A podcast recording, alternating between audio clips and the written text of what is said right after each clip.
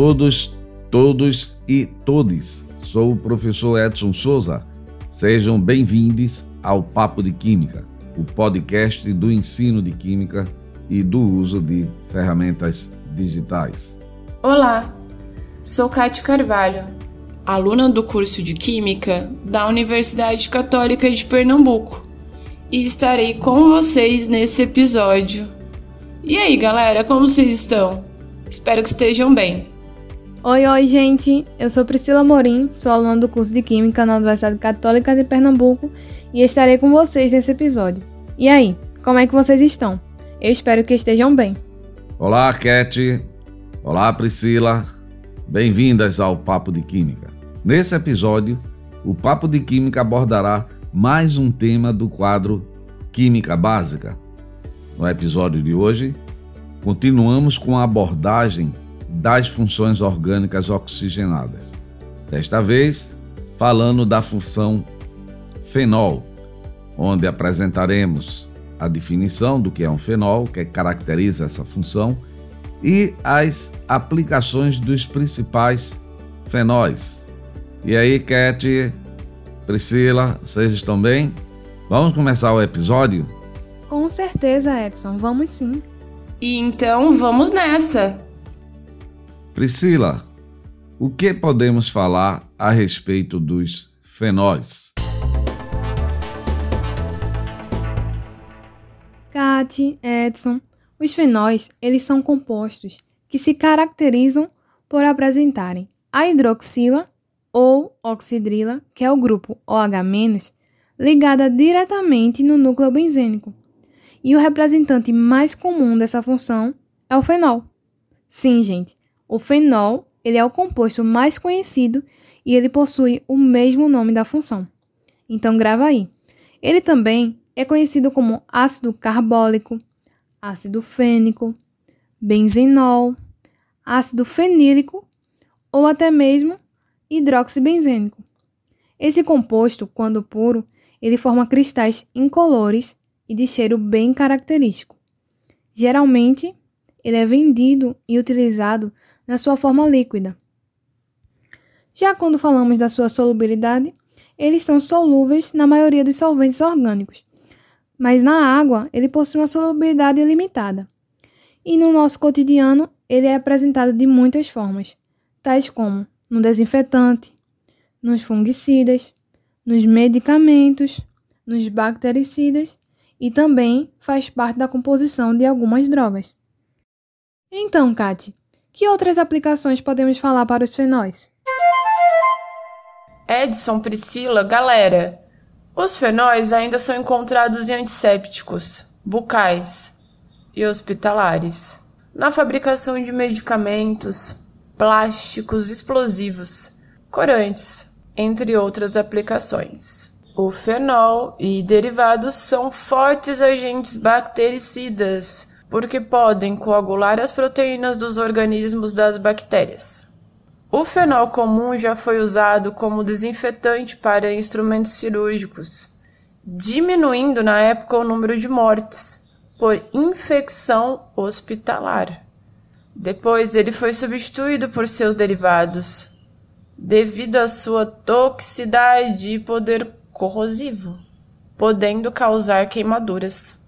O fenol serve de base para a fabricação de resinas, corantes da fenolfetaleína, aquele indicador ácido-base utilizado na titulação de soluções da aspirina, do ácido pícrico, o 2, 4, 6 trinitrofenol, que é um composto utilizado em pomadas para queimaduras, como também em detonadores de explosivos e dos cressóis.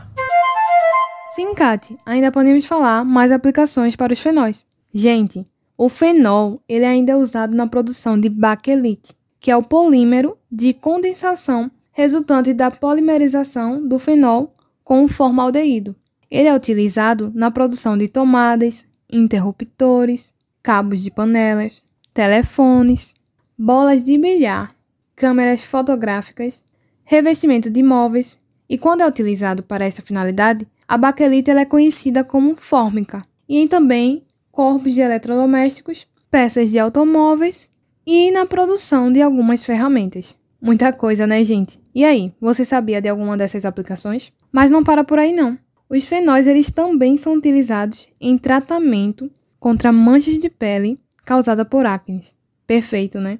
Além do mais, ele também é utilizado em tratamento contra as manchas de pele causadas pelo sol e em tratamento no envelhecimento precoce.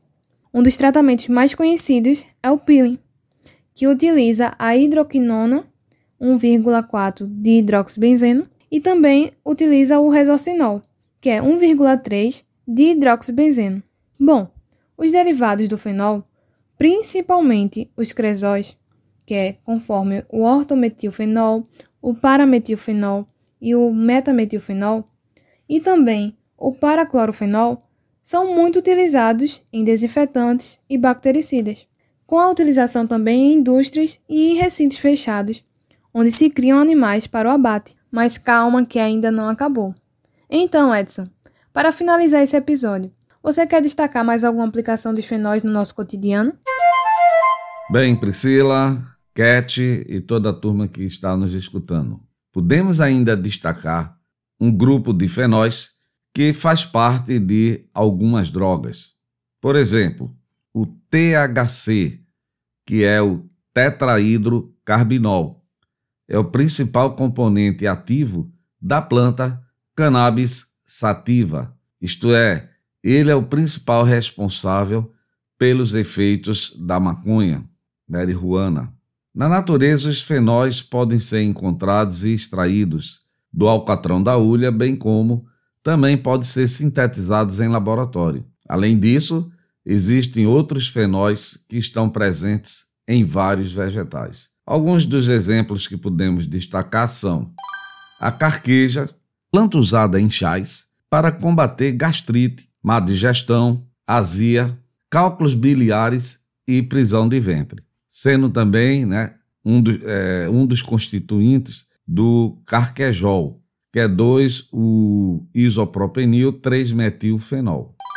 Temos também o gengibre, que é rico em 6-gingerol, substância que já foi usada em testes para combater o câncer, apresentando bons resultados. Um outro fenol também que nós encontramos, o eugenol, é um fenol encontrado no cravo da Índia. Ele é usado em antissépticos bucais. A vanilina é a essência de baunilha, obtida por meio de vagens produzidas pela orquídea Vanilla planifolia. E temos também o timol, é a essência de tomilho, que é encontrado no orégano, ambos usados pela indústria alimentícia. Bem, pessoal, finalizamos mais um episódio do Papo de Química. Dessa vez, abordamos a função orgânica fenóis, onde vimos o que é um fenol e as suas principais aplicações. Então, mais uma vez, gostaria de convidar todos vocês para que sigam o Papo de Química. Compartilhe com seus amigos, compartilhem nas suas redes sociais. Participem, deixem as suas sugestões. O nosso e-mail é papodequimicapod@gmail.com. Ele aparece também na descrição de cada episódio. O Papo de Química se encontra disponível nas principais plataformas de podcast e também no site www.quimicamais.com. Então, tchau para vocês e até o próximo episódio. Tchau, tchau, gente. Tchau, galera.